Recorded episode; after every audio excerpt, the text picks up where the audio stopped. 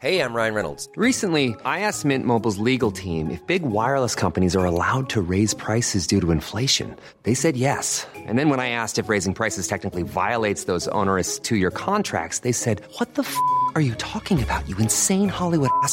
So to recap, we're cutting the price of Mint Unlimited from $30 a month to just $15 a month. Give it a try at mintmobile.com slash switch. $45 upfront for three months plus taxes and fees. Promo for new customers for limited time. Unlimited more than 40 gigabytes per month. Slows. Full terms at mintmobile.com.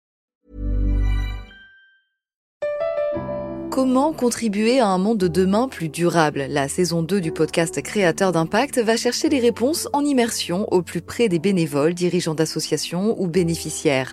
Des histoires inspirantes et émouvantes sur les motivations de ces aventuriers de l'humain qui s'engagent dans la construction de la société de demain. Generali, sponsor de votre épisode La Story, vous propose de découvrir Créateur d'impact, le podcast disponible sur toutes les plateformes d'écoute.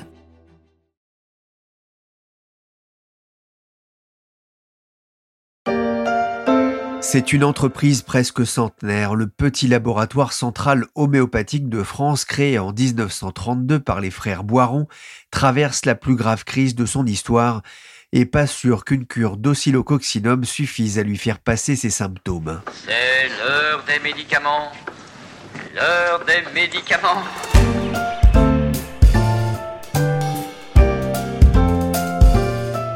Je suis Pierrick Fay, vous écoutez La Story, le podcast d'actualité des échos, et on va se pencher sur l'avenir du champion français de l'homéopathie. Pour Boiron, la pilule a du mal à passer, pour ses salariés aussi. Le groupe vient d'annoncer un plan social de près de 650 postes. La raison, la fin du remboursement de l'homéopathie en France. Ce matin, les salariés du laboratoire pharmaceutique Boiron, leader mondial de la fabrication de granules, sont descendus dans la rue, à Lyon et à Paris, pour crier leur colère. Les salariés avaient manifesté bruyamment en juin dernier en vain. Le gouvernement avait fini par suivre la décision de la haute autorité de santé. C'est un avis qui risque de peser lourd sur l'avenir de l'homéopathie. Après avoir consulté mille études scientifiques et étudié les effets de certains traitements, la haute autorité de santé plaide pour le déremboursement. À l'époque, le groupe évoquait une menace pour l'emploi avec un millier de postes dans la balance. Il a finalement annoncé le 11 mars la suppression de 646 postes, un coup de tonnerre et un choc pour l'entreprise lyonnaise, leader mondial du secteur, avec une part de marché estimée entre 17 et 18% C'était juste avant que la France ne soit placée en confinement en raison de l'épidémie liée au Covid-19. J'ai appelé il y a quelques jours la correspondante des échos à Lyon, Léa Delpont, pour qu'elle me raconte ce coup de tonnerre chez Boiron. S'il y avait déjà eu des réorganisations chez Boiron euh, précédemment, c'était complètement marginal. Jamais un plan social sec comme ça avec 646 emplois. Et les centres de distribution qui sont très touchés aujourd'hui sortent elles-mêmes d'un premier plan euh, de réorganisation lancé en 2016, mais malgré la fermeture de quatre établissements, il n'y avait pas eu de suppression d'emplois, par exemple. Le groupe s'y attendait, la fin du remboursement est prévue pour 2021, dans un peu moins d'un an, mais il y a déjà eu un, un effet sur les résultats du groupe? Oui, les effets sont là. Un chiffre d'affaires en baisse de 7,8%, qui est tombé de 604 à 557 millions d'euros. La rentabilité en baisse aussi de 29%. L'an dernier, au plus fort du bras de fer avec le gouvernement sur le déremboursement, le groupe parlait d'une menace de 1000 emplois supprimés. Donc oui, il s'y attendait. Il a d'ailleurs prévu de perdre d'ici 2021 trois quarts de son chiffre d'affaires sur les médicaments remboursables, un volume de 245 millions d'euros environ. Ces suppressions d'emplois, les fermetures de sites à Montrichard près de Tours notamment, tout ça c'est lié à ce déremboursement? Complètement. L'usine de Montrichard ne produit que des produits remboursés, des produits remboursés à 30% seulement, mais derrière, ça ouvre droit à des compléments de mutuelles. Et les 27 centres de distribution éparpillés partout en France sont aussi dépendants à 90% des produits remboursés. Ces produits remboursés, ce sont les spécialités en nom commun, c'est les petits tubes de gélules, euh, Ferrum Metallicum, Arnica 9CH, euh, ce genre de produits. Et les produits remboursés, ce sont aussi des préparations magistrales qui sont élaborées sur mesure, sur ordonnance. Donc ces centres de distribution, en fait, envoient les commandes de petits tubes au jour le jour et élaborent les préparations magistrales. Le reste, les produits de spécialité qui ne sont pas remboursés sont en vente libre dans les pharmacies. C'est les marques Stodal, Oscillococcinum, Arnigel. Tout ça, c'est fabriqué à Lyon et à Montevrain en région parisienne en grosse série. Donc même si le groupe arrivait à développer cette gamme elle ne pourra pas bénéficier aux centres de distribution qui ne sont pas concernés par cette activité de produits de spécialité. Alors est-ce que c'est une façon aussi de faire pression sur le gouvernement pour qu'il revienne sur sa décision? Non, je ne pense pas. Moi, j'entends un certain fatalisme chez Boiron qui sent que c'est euh, irrévocable. Et puis alors aujourd'hui, avec le coronavirus, euh, pas question de réouvrir ce genre de discussion. Elles n'ont même pas été réouvertes en fait après l'annonce du déremboursement l'an dernier. Il n'y a plus de contact entre Boiron et le gouvernement. Le plan intègre le remboursement zéro, il prend acte c'est fini. En 2006, le groupe réalisait près de 400 millions d'euros de chiffre d'affaires contre plus de 600 millions en 2018. Il y avait donc une, une croissance. Il n'a jamais été déficitaire, même durant les crises de 2008 et de 2012. Et il n'est quasiment pas endetté, donc une situation financière plutôt convenable. Mais depuis 2013, on voit que le chiffre d'affaires stagne, la marge diminue également. Les affaires allaient déjà moins bien avant même cette décision sur le déremboursement? Oui, visiblement, le groupe commence à patiner à partir de 2013. Alors, fut un temps où il était un peu plus diversifié, avec des huiles essentielles, des compléments alimentaires. Est-ce que ça lui apportait un meilleur équilibre qu'il a perdu? En même temps, il avait bien résisté à la crise de 2008 mais aussi et encore plus à celle de 2003, une vraie crise pour lui parce que le remboursement de l'homéopathie était passé de 65 à 30% et il avait surmonté ce cap euh, sans difficulté puisque ça ne l'avait pas empêché même de doubler son chiffre d'affaires entre 2003 et 2013 en 10 ans avec une politique très active auprès des médecins généralistes qui sont très prescripteurs euh, d'homéopathie et aussi auprès des hôpitaux qui sont devenus eux-mêmes prescripteurs d'homéopathie. Et ça c'est essentiellement l'œuvre de Valérie Poinceau, l'actuelle patronne qui était entrée à la direction générale en 2007. L'homéopathie subit régulièrement des critiques, des attaques sur son bien fondé, son efficacité. Ça fait 250 ans que ça dure, l'histoire. Et en 2018, quand la crise a commencé, Christian Boiron me disait, on a toujours connu des attaques. Mais si la crise est aussi dure, c'est qu'on n'a jamais été aussi puissant.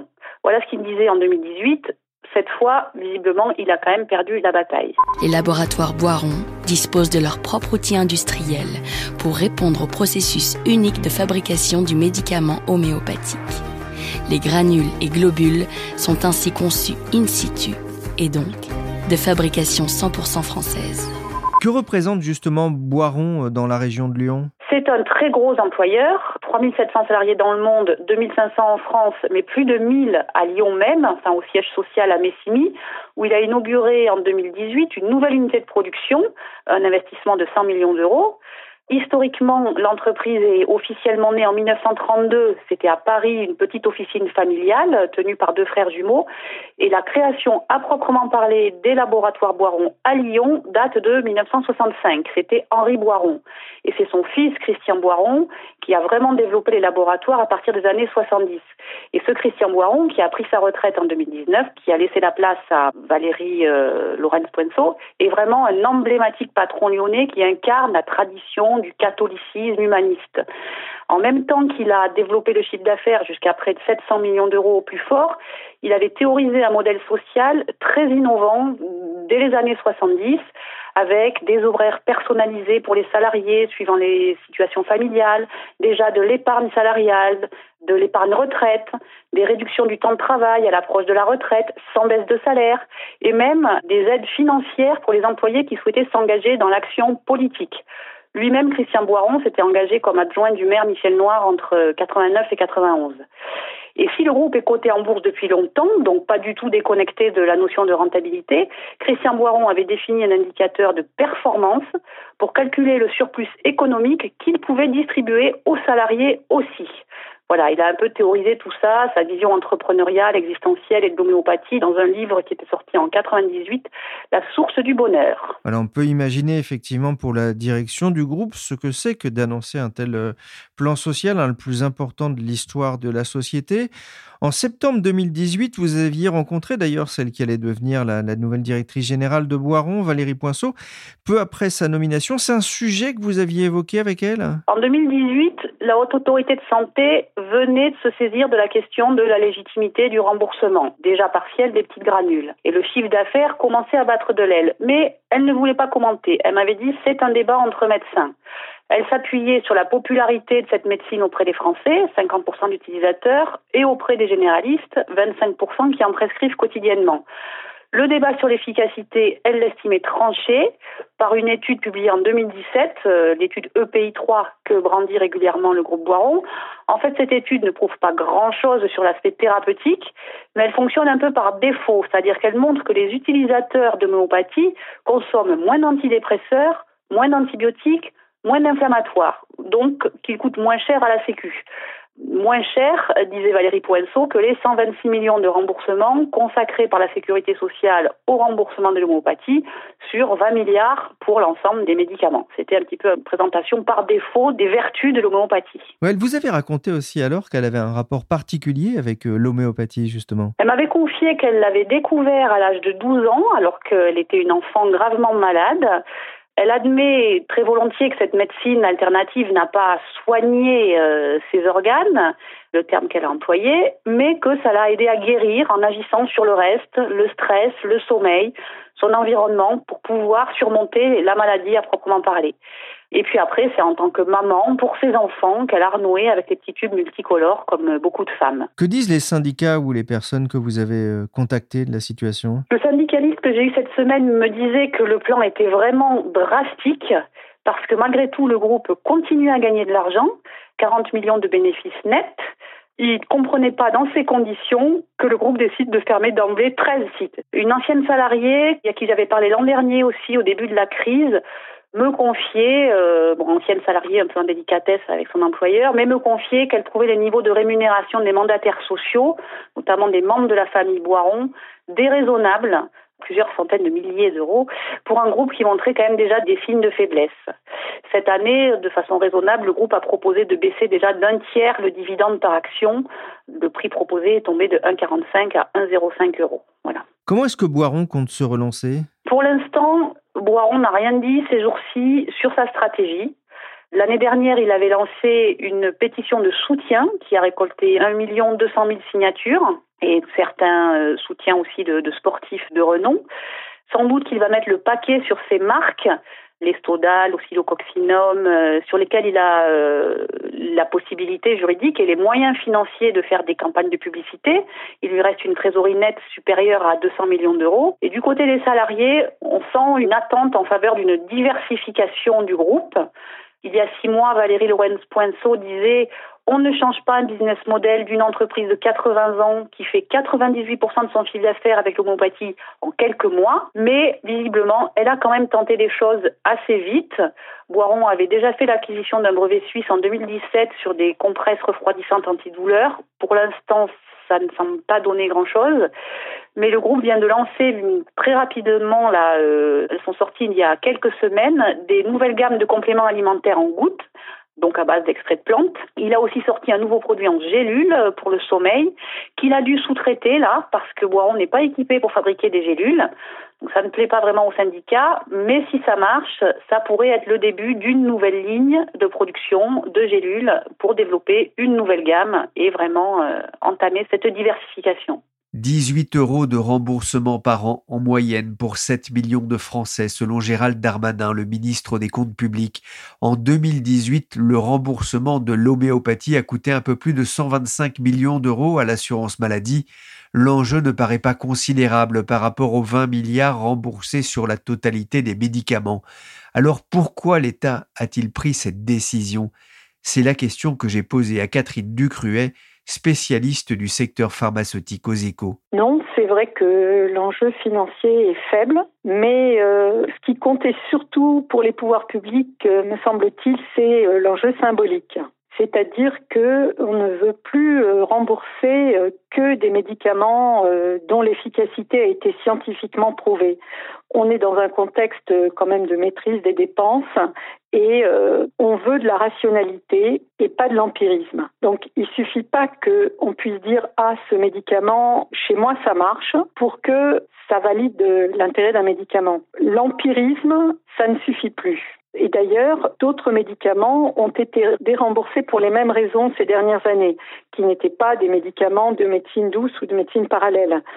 Il y a eu dans les années 2000 les vénotoniques, avec par exemple le Daflon de Servier, qui ont été euh, déremboursés. Ça veut dire qu'on peut toujours les acheter en pharmacie, mais on ne sera pas remboursé. Et puis plus récemment, et ça avait fait pas mal polémique, il y a eu certains médicaments qui étaient donnés pour les gens souffrant de la maladie d'Alzheimer.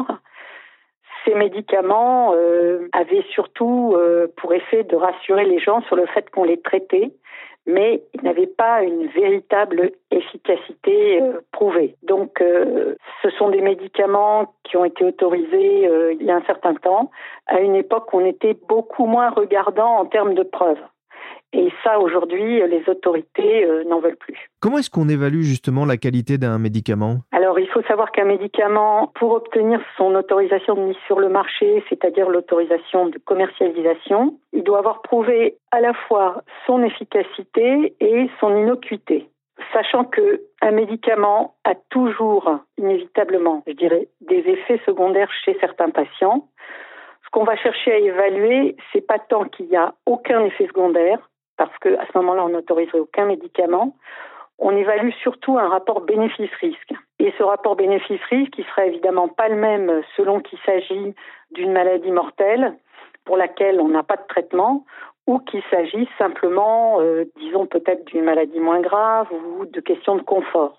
Pour établir cette balance bénéfice-risque, on va réaliser ce qu'on appelle des essais cliniques, c'est-à-dire on va tester le produit d'abord sur des gens en bonne santé pour vérifier son innocuité et ensuite sur des gens malades pour tester son efficacité. On va faire ces essais sur un nombre de patients important, très petit au départ et au fur et à mesure qu'on a plus confiance dans le médicament, on va le tester ou le candidat médicament, comme on dit, on va le tester sur plus de patients pour finir par euh, des chiffres assez importants. Bon, qui varient selon le type de maladie euh, qu'on va traiter. C'est-à-dire que si c'est une maladie chronique, où il va y avoir énormément de patients concernés, on va tester sur beaucoup plus de monde que si c'est, euh, par exemple, un médicament dans une maladie rare, où là, on va se contenter un peu par force de peu de patients. Donc, idéalement, on teste sur deux groupes de patients, l'un qui va recevoir le médicament qu'on teste, l'autre qui va recevoir un placebo. Et on dit idéalement aussi, on fait ça en double aveugle, c'est-à-dire que double aveugle parce que ni le médecin ni la personne qui reçoit le médicament, enfin qui reçoivent quelque chose, disons, ne savent si c'est le vrai médicament ou si c'est le placebo, de manière à ce que ça n'influence pas psychologiquement le patient. On va ensuite comparer les résultats dans les deux groupes et ça permettra de déterminer si, oui, le médicament a une efficacité. Alors pour l'homéopathie, justement, on ne peut pas utiliser cette méthode. Et je suis allée regarder sur le site de Boiron. J'avoue que j'ai été assez interloquée parce que il est écrit texto les produits d'homéopathie sont dispensés d'une étude clinique préalable à leur autorisation car leur efficacité peut difficilement être vérifiée. Bon, ça veut dire donc que on est dans quelque chose qui est de l'ordre de la croyance et qui n'est pas fondé sur une base scientifique. Donc, l'autorisation qu'on leur donne, parce qu'il y a quand même une autorisation mise sur le marché, c'est une autorisation un peu sur mesure qui se borne à vérifier en gros la qualité et euh, l'innocuité du produit, voilà, sur la base d'un dossier que l'industriel fournit. C'est-à-dire qu'on va vérifier que euh, dans la préparation, il n'y a pas de, je ne sais pas, de résidus toxiques ou de choses comme ça qui, dans le processus de fabrication, viendraient. Mais on ne teste pas du tout l'efficacité du produit. Et je pense que ça, c'est de ça que les autorités ne veulent plus. On comprend bien effectivement que, je vais mettre tous les guillemets qui s'imposent, que c'est pas un médicament euh, comme les autres, mais l'homéopathie a été inventée en 1796. C'est ce que j'ai lu. J'avoue que je ne pensais pas que c'était aussi ancien. Oui, alors un des deux principes qui fondent l'homéopathie remonte même à l'Antiquité. Ça a été vraiment formalisé donc en 1796 par euh, un médecin allemand Christian Hahnemann. Et donc le premier principe sur lequel est fondée l'homéopathie et qu'a formalisé ce médecin, c'est la similitude. Alors qu'est-ce que c'est que la similitude? Une substance provoque un certain nombre de symptômes chez les gens. Donc, l'idée de similitude, c'est que si quelqu'un d'autre a des symptômes similaires, en utilisant cette substance à très faible dose, et même à dose infinitésimale, on va pouvoir soigner les symptômes. Tout ça pour dire qu'il y a une grande importance accordée au dosage et à la dilution dans le remède homéopathique. Et alors le deuxième grand principe de l'homéopathie, c'est la globalité. C'est-à-dire que l'homéopathie ou le médecin homéopathe va s'attacher non seulement aux symptômes, mais aussi au contexte psychologique du patient, à son environnement de vie, pour proposer un traitement global et en même temps vraiment individualisé. Et il me semble que cette approche globale et ce souci de considérer le patient dans sa globalité, justement, c'est une des clés de l'homéopathie aujourd'hui, une des clés de succès de l'homéopathie, parce que on reproche beaucoup à la médecine euh, classique, disons, d'être de plus en plus une médecine technicienne, une médecine d'organes, qui ne s'intéresse pas au patient dans sa globalité.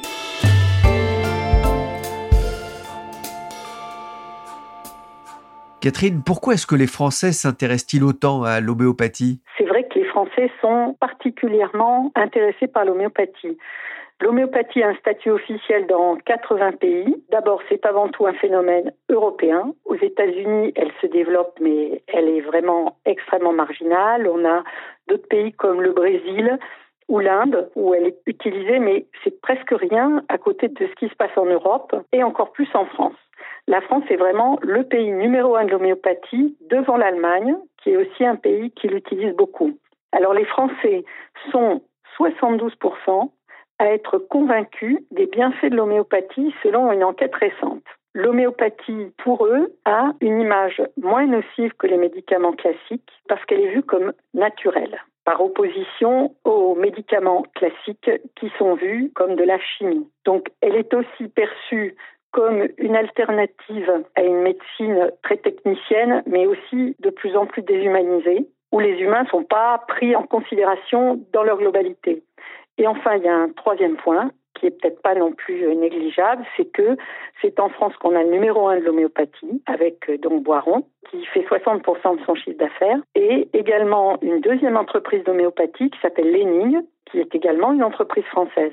Parmi les, principaux acteurs, euh, le troisième est suisse, c'est Véleda. Et c'est peut-être pas un hasard si la Suisse est le seul pays aujourd'hui où l'homéopathie est encore remboursée. dans les autres pays, on a cessé de rembourser aussi l'homéopathie? Oui, complètement. Il y a même des pays où on a une attitude euh, relativement hostile.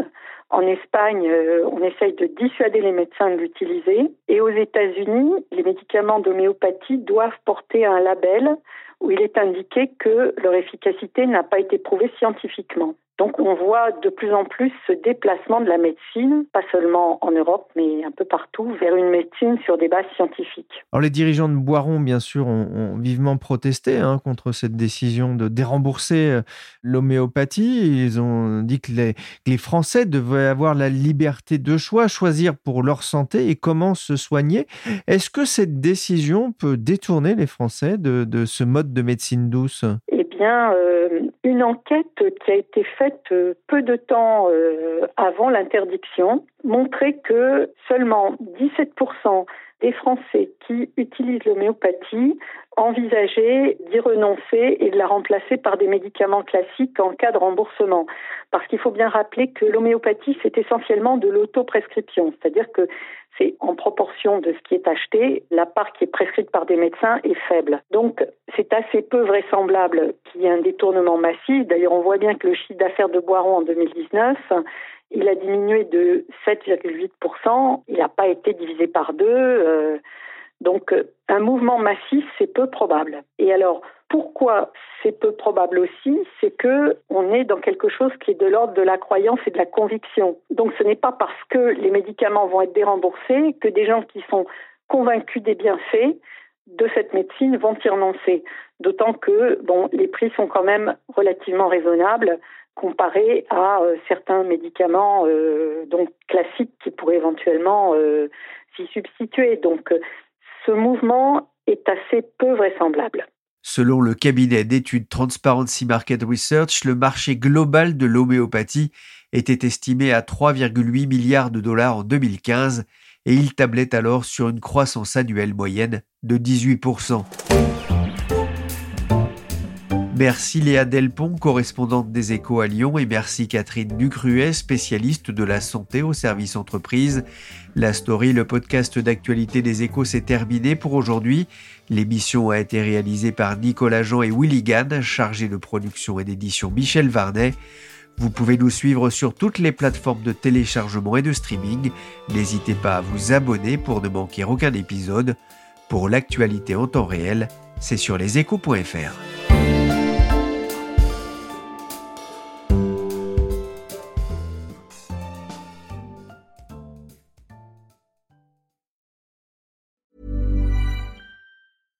Marketers and advertisers, brands big and small. You've been after a special someone for a while now.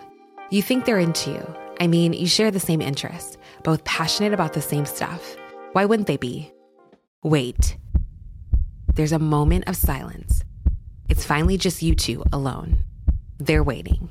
Go on, shoot your shot. You've got a voice. Use it now. Hearts are racing. Breathing becomes heavier. This is your chance to win them over. So, what are you going to say? Get closer to your audience, make podcast ads with ACAST. Head to go.acast.com slash closer to get started.